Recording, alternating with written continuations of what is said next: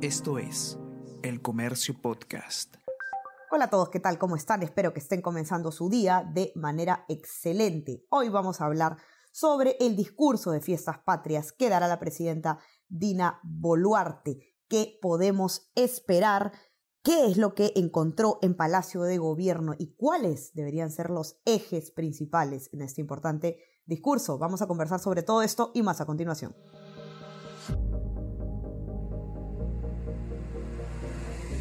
Tenemos que hablar con Ariana Lira.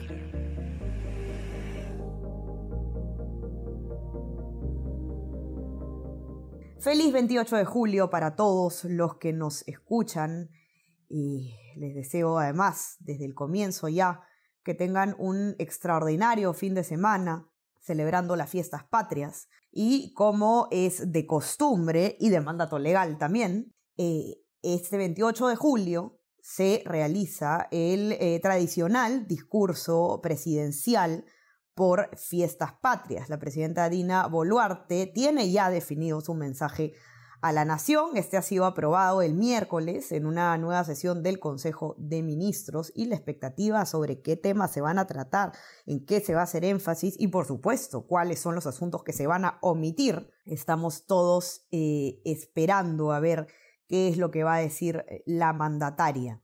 Sabemos poco, eh, no se ha podido filtrar mucho sobre lo que tiene planeado eh, presentar la presidenta, el presidente del Consejo de Ministros, Alberto Tarola, ha esbozado brevemente el martes que se va a tratar de un discurso que va a convocar la paz, la reconciliación y la unidad nacional. Ahora, es importante conversar sobre el contexto en el que Dina Boluarte va a dar este mensaje, que es un mensaje además, eh, el mensaje de fiestas patrias, eh, predominantemente de carácter político, ¿no? En este lo que hacen los presidentes es rendir cuentas sobre lo que haya venido realizando su gestión, en lo que va de su gobierno y además también, por supuesto, fijar las prioridades de las políticas públicas, de la agenda pública, eh, y nos dice finalmente cuáles son los temas más importantes para el gobierno y nos dice mucho, como siempre, por supuesto, también el silencio sobre otros asuntos. ¿En qué contexto viene Dina Boluarte a, a dirigirse al país este 28 de julio? Bueno, todos lo sabemos. Eh, la economía del país atraviesa un momento complicado. Por supuesto que la inestabilidad política es clave en esta eh, situación. Existe también un sector importante de la población que se está movilizando, que se ha movilizado en contra de la presidenta Boluarte. Y por supuesto que eh, viene además con el eh, pesado bagaje de la gestión, eh, la, compleja, compulsa gestión castillista.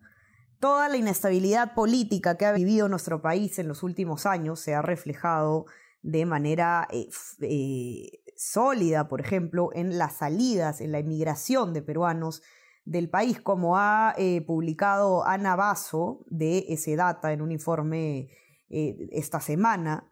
Solamente en el 2022, más de 400.000 peruanos dejaron el país sin planes de retorno. Es una cifra cuatro veces mayor a la registrada en el 2021. Aparte de eso, Dina Boluarte no llega sólida a ella tampoco, ¿no?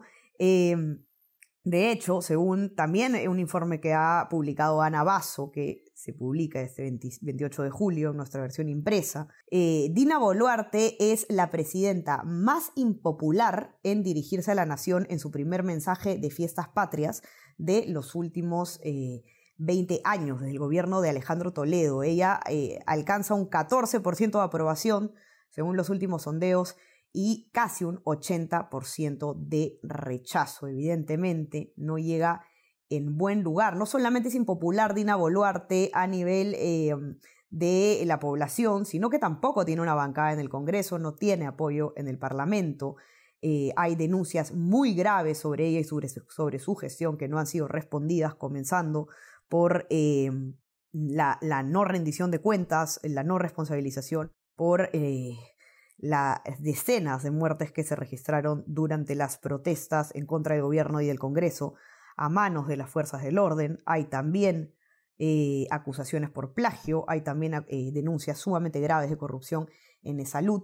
Y todo esto definitivamente va a pesar o, eh, va a estar atenta la ciudadanía y va a estar atento el Congreso, por lo menos un sector de este, eh, a ver qué tiene que decir la presidenta sobre estos asuntos, ¿no? Cómo se va a defender ella, en qué va a hacer énfasis, estará por verse. Ahora, Sebastián Ortiz, periodista de política del comercio, ustedes ya lo conocen muy bien, ha escrito un informe consultando con distintos especialistas sobre cuáles son los temas en los que debería hacer eh, hincapié la presidenta en este mensaje a la nación. Coinciden muchos de ellos en que se tiene que hacer, como comentábamos, un mea culpa o eh, hacer alguna referencia a las muertes que ocurrieron en las protestas eh, contra el gobierno y el Congreso, anunciar, por supuesto, avances en las investigaciones o por lo menos una voluntad real en, en hacerse cargo de este lamentable eh, pasivo que el gobierno no ha podido justificar y no ha podido, por supuesto, eh, responsabilizar. Recordemos que el discurso que ha tenido el gobierno eh, respecto de las protestas, respecto de la convulsión social, ha sido cuanto menos poco atinado, poco asertivo, usando palabras este, bastante generosas. se le ha criticado mucho a la presidenta por, en lugar de buscar escuchar poder entender el motivo de eh, malestar de la población, lo que se ha hecho ha sido pues eh, apelar eh, al, al, famoso terruqueo, que lo único que trae son consecuencias más negativas para la estabilidad y para el gobierno en general. ¿Habrá un cambio de discurso en este sentido? Esperemos que sí, tendremos que ver. otros temas que los analistas dicen que no pueden faltar, por supuesto, medidas para medidas reales, efectivas para la reactivación económica, una de las principales preocupaciones actuales de la ciudadanía. Otra de las principales preocupaciones es la seguridad ciudadana. Se espera también que se, pueda, eh, se puedan anunciar medidas reales, efectivas, para eh, mejorar la eh, seguridad ciudadana en el país. En el informe de Sebastián también van a poder encontrar además qué es lo que comentan las bancadas, qué esperan las bancadas del discurso de la presidenta. Sebastián ha conversado con los voceros de muchas de ellas y, bueno, evidentemente, guardando las diferencias políticas de cada grupo, son distintas las expectativas. Pero en algo que hay coincidencia, y que además algunos analistas también lo mencionan, es que la presidenta debería pronunciarse de una vez por todas sobre cuál es su postura actual respecto de un posible adelanto de elecciones, a lo que ha parecido eh, haber quedado ya fuera de agenda, tanto por parte del Congreso, por supuesto, como por parte del mismo gobierno que no ha eh, buscado eh, impulsar la medida más allá del debate que vimos hace unos meses.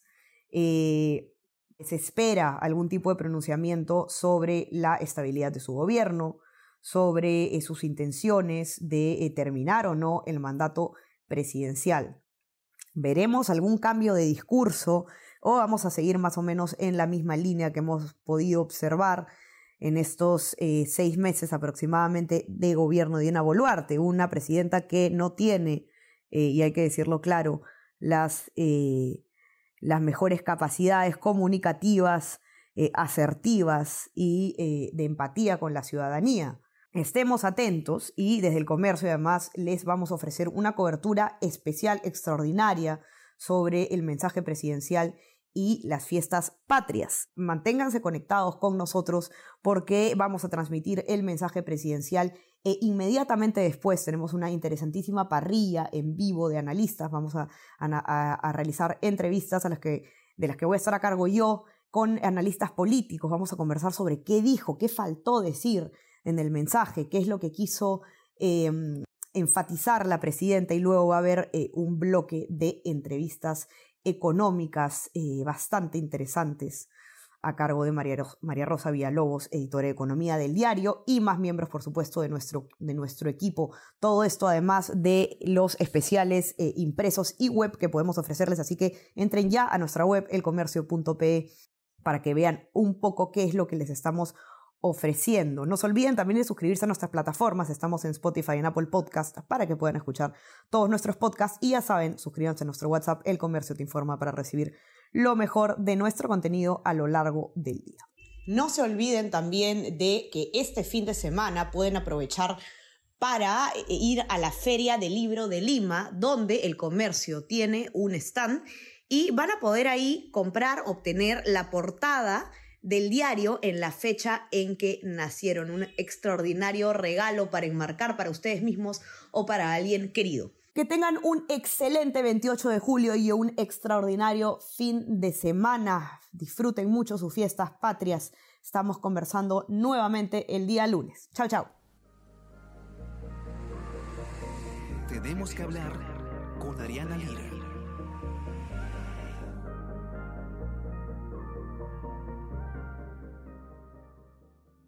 Esto es El Comercio Podcast.